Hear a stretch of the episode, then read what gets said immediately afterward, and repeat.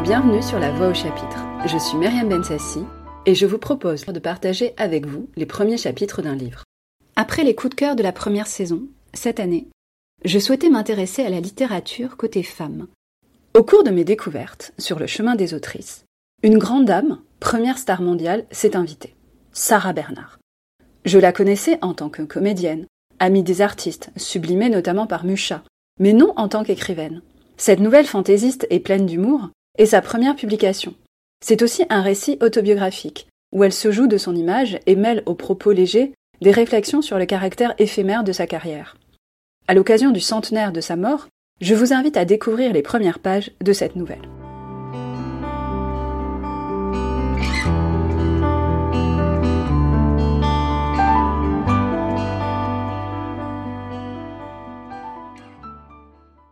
Mes pailles prirent naissance dans un modeste champ des environs de Toulouse, et mes bâtons furent tirés d'un petit frêne de la forêt de Saint-Germain. Ma nature rêveuse me transportait sans cesse dans les plus hautes régions. Je rêvais le luxe, les voyages, j'enviais les sièges dorés dont les pieds reposent sur des tapis d'Orient. Être chaise officielle eût été le bonheur de ma vie. Les fourgons de déménagement me donnaient des battements de cœur lorsque je les voyais passer dans la rue chargés de meubles et de chaises qu'on transportait pour être expédiés au-delà des mers. Heureuse chaise. Et je pleurais en silence, la tête en bas, le corps accroché à une barre de fer, dans le haut de la boutique. Mes larmes coulant goutte à goutte faisaient crépiter le gaz placé au-dessous de moi. Quel sale bois, disait la dame grinchue propriétaire de la boutique. C'était un mardi. Un gros monsieur entre dans le magasin. Je voudrais des chaises, dit-il, des chaises pas chères. Il paraît que nous n'étions pas chers, car la marchande, étalant vingt-quatre de mes compagnes, Voilà votre affaire, dit-elle, regardez-moi cela. Très bien, dit l'homme, mais il m'en faut encore. La dame grinchue en présente trente autres. Voici toute ma marchandise. Ah. Encore cette chaise, mais je vous préviens, car je ne vole pas mon monde, c'est du mauvais bois, ça pleure tout le temps. Donnez toujours, dit l'homme. Me voilà parti, dans une grande voiture. Je traverse des rues, puis des rues, un grand boulevard, la voiture entre dans une immense cour et s'arrête devant une grille. On nous descend, et deux jours après, nous étions installés, trois par trois, autour de tables, en marbre, sur lesquelles étaient des portraits de femmes et des réclames de pharmaciens. Je regarde, j'écoute. Je suis, paraît-il, dans la cour des Tuileries, devenue l'habitation du ballon captif. Quel bonheur Un ballon Je voyais un ballon, et le plus gros qu'il eût jamais eu. Et puis, il y avait une grande machine qui allait, allait toujours. Il paraît que c'était superbe, ce que je voyais, car j'entendais des hommes très compétents disant C'est admirable Giffard est un homme tout à fait remarquable. Il a une organisation géniale. J'étais fière. Je ne connaissais pas M. Giffard, mais ça ne fait rien. J'étais fière tout de même. Il y avait bien de ci de là des gens qui critiquaient le câble, la nacelle, la vapeur. Mais je compris bien vite que ces détracteurs étaient des braves poltrons qui se faisait critique pour n'être point acteur. Je riais sous paille à toutes ces petites faiblesses. L'un ne montait pas pour conserver un mari à sa femme, l'autre un père à ses enfants, un troisième parce qu'il avait le vertige, et ainsi mille prétextes anodins. Cependant, j'étais là depuis huit jours, et la foule augmentait à chaque ascension. Ah. Que j'aurais voulu monter en ballon, moi aussi. Mais non, les voyageurs restaient debout dans la nacelle, donc aucun espoir pour une pauvre chaise. J'étais plongé dans mes réflexions lorsque j'en fus tiré par la conversation de mes voisins. Qui saluez-vous? Donia Sol. Oh Montrez-la moi, je ne la connais pas. Elle vient à nous. Je regardai, et je vis s'avancer lentement, entourée de plusieurs personnes, une jeune femme, un peu pâle et maigre. Elle jouait avec une petite canne, et parlait horriblement vite. Elle monta en ballon, puis, après l'ascension, vint s'asseoir tout près de moi. Elle était ravie. Elle reviendrait le lendemain et tous les jours tous les jours. Elle me plut beaucoup. J'aurais voulu lui servir de siège. Elle revint en effet chaque jour, et faisait deux ou trois ascensions. Je trouvais cela un peu beaucoup. Tout le monde était de mon avis, et le lui disait. J'ai un peu mal à la poitrine, répliqua-t-elle, et je respire si bien là-haut. Sa voix était si jolie que je lui donnai raison. Mais il n'en fut pas de même du monde bête et méchant. J'entendais ma jeune amie critiquer, défendue, calomnier. J'enrageais de ne pouvoir rien dire. Un jour, un gros monsieur, accompagnée d'une plus grosse dame encore, ne tarissait pas d'injures à son adresse. Elle était poseuse, elle voulait à tout prix qu'on parlât d'elle, elle n'avait aucun talent comme comédienne. C'était quelqu'un de caché qui parlait ses rôles. Elle ne faisait que les gestes. C'était un sculpteur mourant de faim qui faisait ses statues dans une armoire. Et quant à sa peinture, on savait bien que ce n'était pas elle, puisqu'elle n'avait jamais tenu un pinceau. C'était clair, hein? Et tous deux se tordaient de rire à ce jeu de mots bête comme tout. Je bondissais de colère. Et je secouais le gros monsieur qui, furieux, se lève de dessus de moi, me prend par les épaules et me jetant à terre avec violence. Quelle mauvaise chaise Elle pourrait à peine soutenir Donia Sol. Tiens, c'est une idée, s'écria Louis Godard qui passait en ce moment. Elle est légère, nous l'emmènerons demain. Et me relevant, il examina mes membres pour s'assurer que le brutal ne m'avait rien cassé. Puis, il me transporta sous un grand hangar. Qu'on laisse la chaise là, dit-il, en me plaçant dans un coin. Elle servira demain pour Donia Sol. Je restais rêveuse. Que voulait dire tout ceci? Demain, Que se passera-t-il donc demain? Je vis toute la nuit des femmes accroupies par terre, sous mon hangar, et travaillant à une grande étoffe orange dont je ne pouvais distinguer la forme. Elles parlaient de demain, mais je ne saisissais que des bribes de conversation, qui piquaient ma curiosité sans la satisfaire. Enfin, le jour se leva. C'était encore un mardi. Je m'étais légèrement assoupi vers le matin. Des hommes venant enlever l'étoffe orange m'éveillèrent brusquement. Puis l'un d'eux, retirant sa veste, la jeta sur moi. Je ne pouvais plus rien voir. J'entendais aller, venir sous mon hangar, mais je ne comprenais pas. Je souffrais beaucoup. L'homme à la veste revint, tout en âge, reprendre son vêtement. J'ouvris toute grande mes pailles. Oh Surprise J'aperçois une chose ronde et molle, ayant la forme d'un immense champignon. Cela sort de la terre en s'élargissant vers le ciel, et le champignon montait, montait toujours. Il s'élève enfin de terre, retenu par des cordes. C'est un ballon, un tout petit ballon couleur d'orange. Il fait des révérences au gros ballon, qui se dandine comme un éléphant.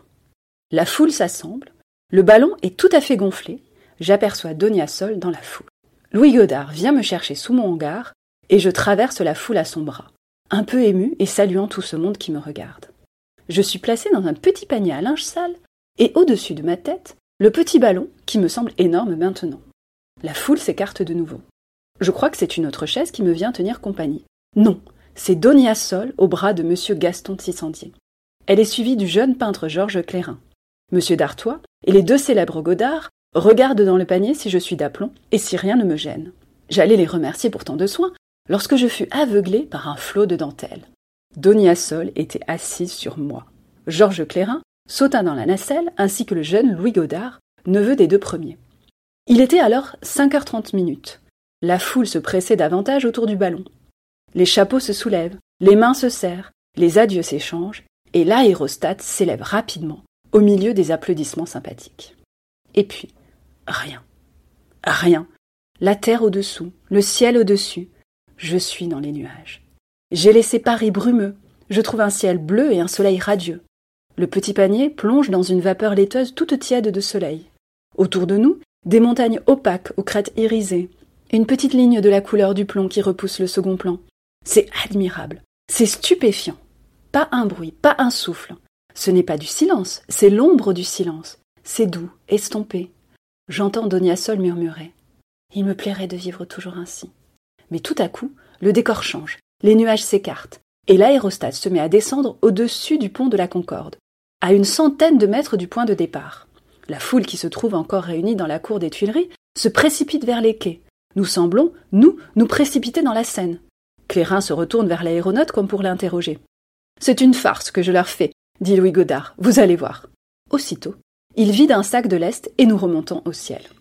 Le vent était absolument nul dans les régions supérieures, et l'aérostat redescendit encore une fois au-dessus du ballon captif. Mais enfin, vers six heures, les courants aériens se formèrent et nous prîmes, décidément, notre vol du côté de l'Est. Procédons à la toilette du ballon, dit Louis Godard, et mettons-nous à notre aise. Aussitôt, les sacs de lest sont enlevés du fond de la nacelle et placés au dehors. Le manteau de Donia Sol, ainsi que le caoutchouc de son compagnon, sont disposés au-dessus de nos têtes, en plis artistiques du plus joli effet. La jeune femme avait emporté une paire de bottes vernies. On les suspend à l'extérieur du petit panier. Cela semble les contrarier fort, car j'entends la botte droite qui murmure à la botte gauche. Franchement, elle aurait bien pu nous laisser à la maison. Qu'elle veuille nous faire casser le cou à cheval, passe, mais en ballon. Je prêtai l'oreille pour saisir la fin de la phrase lorsque mon attention fut éveillée et clouée par la voix de Donia Sol. Ah. Elle m'embête, elle l'a dit. Cette chaise. Si nous la jetions. Ah. Mais non, mais non, vous allez tuer un Parisien s'écria Georges Clairin. Et il m'arracha des mains de cette forcenée qui déjà m'avait saisi et me balançait dans l'espace. Quelle horreur J'avais bien entendu dire qu'elle brûlait des chats pour manger du poil rôti, qu'elle faisait ses délices de queue de lézard et de cervelle de pan, sautées au beurre de singe. Je savais qu'elle jouait au croquet avec des têtes de mort coiffées de perruques Louis XIV. Je la croyais capable de tout. Oh Massacrer une pauvre chaise qui n'en pouvait mais cela dépassait mes prévisions. Cependant, mon sort était fortement discuté, et je tremblais de tous mes bâtons lorsque le jeune Godard m'enleva subitement. Ah Bah, madame a raison, elle nous gêne, je vais arranger cela. Je perdis connaissance. Quand je revins à moi, je me trouvais suspendu à côté des petites bottes. Je nageais dans le vide, retenu seulement à la nacelle par une ficelle qui m'entourait la tête. J'eus quelques instants de vertige. Puis, m'apprivoisant doucement à ma nouvelle position, je m'orientai. À ma gauche, pendu par son anse, un petit panier ventru se balançait. La nacelle ressemblait à une friperie en vacances. Nous étions de nouveau dans les nuages, à 1600 mètres d'altitude. Le spectacle n'était pas moins beau que la première fois. Les nuages gris moutonnés comme un coup de cygne nous servaient de tapis. De grandes draperies oranges, frangées de violet, descendaient du soleil et s'allaient perdre dans une dentelle blanche et moussue. L'aérostat ne semblait pas marcher. Il faisait frais, mais non froid. L'air était pur. Donia Sol récita une complainte fort jolie. Mais cela ressemble absolument à la complainte de Minuccio du Musset, dit Georges Clairin. Non, c'est celle de Musset qui ressemble à la complainte de Boccace.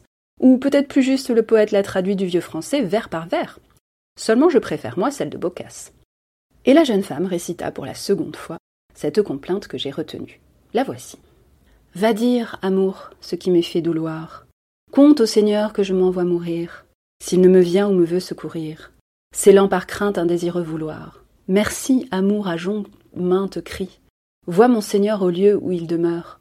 Dis-lui comment je le désirais pris, tant que d'ardeur il faudra que je meure. Tout enflambé et ne sachant point l'heure, que perdre puisse une peine si grève, si sa pitié bientôt ne me relève, je ne vois point moyen de me ravoir. Ainsi finira tantôt ma vie brève. Hélas, amour, fais-lui mon mal savoir. Depuis que fus de lui si amoureuse, je n'ai point eu le cœur ni l'avantage, comme la crainte, hélas, pauvre peureuse, de lui compter mon vouloir et courage, dont d'ennui sut en telle peine et rage, qu'ainsi mourant, mourir mes grandes oppresses, si croit bien qu'il en aurait détresse, si bonnement ma peine il pouvait voir. De lui mander, je n'ai là la hardiesse. Hélas, amour, fais-lui mon mal savoir.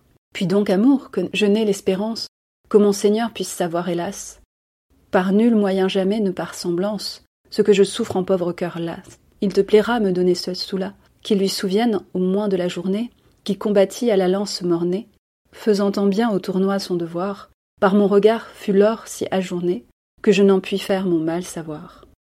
Et ils engagèrent une conversation littéraire. Pendant ce temps, le jeune Godard continuait l'aménagement du ballon. Un bruit lointain de papier froissé attira l'attention des voyageurs. Un tourbillon noir passa devant nous, puis revint au-dessus du ballon. C'était une bande d'hirondelles, désertant déjà notre climat. Peut-être une troupe de petites malades, au milieu, une vieille dame, complètement vêtue de noir, une dentelle blanche sur la tête, un air grave et un embonpoint de douairière. Toute la bande fit halte, en jetant des cris perçants à la vue de l'aérostat. La vieille dame tint conseil. Puis les petites sauvages tournèrent deux fois autour du ballon, toujours en criant, et la bande disparut à tire d'aile. L'air était devenu tiède, et les bruits de la ville nous arrivaient portés par des émanations fades. Paris nous apparut de nouveau. Nous étions au-dessus de la Bastille. L'humidité avait chargé notre ballon et nous redescendions. Il fallait de nouveau jeter du lest. Donia Sol réclama le plaisir d'ouvrir le sac et de couvrir de sable l'impudent génie de la liberté. Une famille anglaise qui prenait l'air au balcon de la colonne fut aveuglée par notre lest. Le père regarda d'un air courroucé l'élégant génie, croyant à une mauvaise plaisanterie de sa part. Mais celui-ci, la jambe en l'air, le bras arrondi, continuait ses grâces avec une désinvolture toute française. Le sac vidé, nous remontâmes avec rapidité. Puis, ayant rencontré un courant plus vif, l'aérostat se mit à marcher avec une vitesse relative, mais qui nous semblait extrême, vu la lenteur avec laquelle nous avions voyagé jusqu'ici. La ville se déroulait au-dessous de nous, estompée par l'heure grise. Les rues me semblaient être de longues couleuvres, les boulevards d'immenses boas au repos. La Villette, au loin, avec ses cloches à gaz, ressemblait à un cimetière calciné.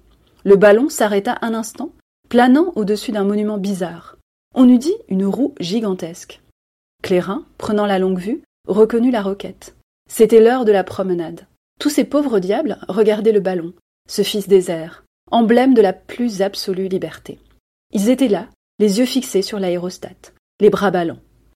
Sol regardait dans la longue vue et exprimait tout haut les sensations diverses qui l'agitaient. L'un des condamnés, se promenant dans un étroit préau, s'appuya contre le mur et se prit à pleurer. Qui sait Peut-être attendait-il la mort, lui qui voyait là-haut la vie, le soleil, la liberté. Nous reprîmes alors notre vol vers le ciel. Les voyageurs étaient un peu tristes. Le vent nous poussant, nous traversâmes le cimetière du Père-Lachaise. Georges Clérin et Donia Sol saluèrent en passant les tombes amies. La jeune femme effeuilla son bouquet de corsage, et les blancs pétales tombèrent au hasard dans le champ de repos. Un grand voile blanc enveloppait majestueusement le cimetière. Le ballon entra dans les plis du voile et marcha de nouveau en faisant de petits circuits. Vingt minutes après, sortant encore des limbes, nous aperçûmes Vincennes. Il était six heures et demie, et la faim se faisait sentir dans la nacelle. Comme chaise de bois, mon estomac ne réclamait rien. Mais les trois voyageurs n'étaient pas de même. On décrocha le petit panier ventru. Donia seul s'assit au fond de la nacelle et prépara des tartines de foie gras. Louis Godard debout, une bouteille de vin de champagne en main, fit sauter le bouchon qui alla se perdre dans les régions éthérées. La détonation se répercuta de nuage en nuage. Un jet mousseux s'échappa de la bouteille. Un flocon qui passait but à longs traits l'écume blanche et s'en alla porter l'ivresse dans le ciel. Alors, tous les nuages se mirent à voltiger, se baisant, se choquant, se brisant, et nous enveloppant entièrement de leur ivresse céleste. Georges Clérin, le crayon à la main, fixait sur son album l'étrange scène de ce dîner à 2300 mètres dans les airs. Donia seul avait mis le couvert, à chacun une serviette minuscule, une tartine de foie gras et un verre. La jeune femme avait un petit gobelet d'argent. Le ciel était superbe, et le temps avait revêtu sa robe la plus brillante. Le dîner se passa très gaiement, on fit deux services, le premier de tartines de foie gras, le second de foie gras en tartines. Puis un succulent dessert composé d'oranges, et ce fut tout. On but à la santé de M. Giffard, à l'avenir des ballons, à la gloire, aux arts, à ce qui a été, est et sera. Puis la bouteille, lancée en l'air, tomba dans le lac de Vincennes en valsant. Les cygnes effrayés battirent des ailes, le lac fronça ses sourcils. Puis la bouteille ayant pris fond, le calme fut. Il y eut un moment de tristesse vague. Pauvre bouteille, murmura Donia Sol. Elle me fait l'effet d'une vieille comédienne. Brillante et capiteuse, elle nous a tout donné et ingrat et repu, nous la jetons sans regret dans l'éternel oubli. Merci d'avoir suivi le début des tribulations de notre chaise dans les nuages. Je vous invite à poursuivre cette nouvelle sur le site de Gallica. Vous pourrez d'ailleurs y découvrir d'autres ouvrages de la tragédienne, pièces de théâtre, romans et ses mémoires. Pour découvrir ses talents aussi de peintre et sculpteur, auxquels elle fait allusion dans la nouvelle, direction le Petit Palais pour la belle exposition qui lui est consacrée. Il ne me reste plus qu'à vous souhaiter de belles lectures. C'était La Voix au chapitre, un podcast produit et réalisé par Myriam Bensassi. Si vous aimez le podcast, je vous invite à vous abonner et mettre 5 étoiles sur Apple Podcast et Spotify. Ça m'aidera à le faire connaître. Vous pouvez aussi suivre le podcast sur les réseaux sociaux.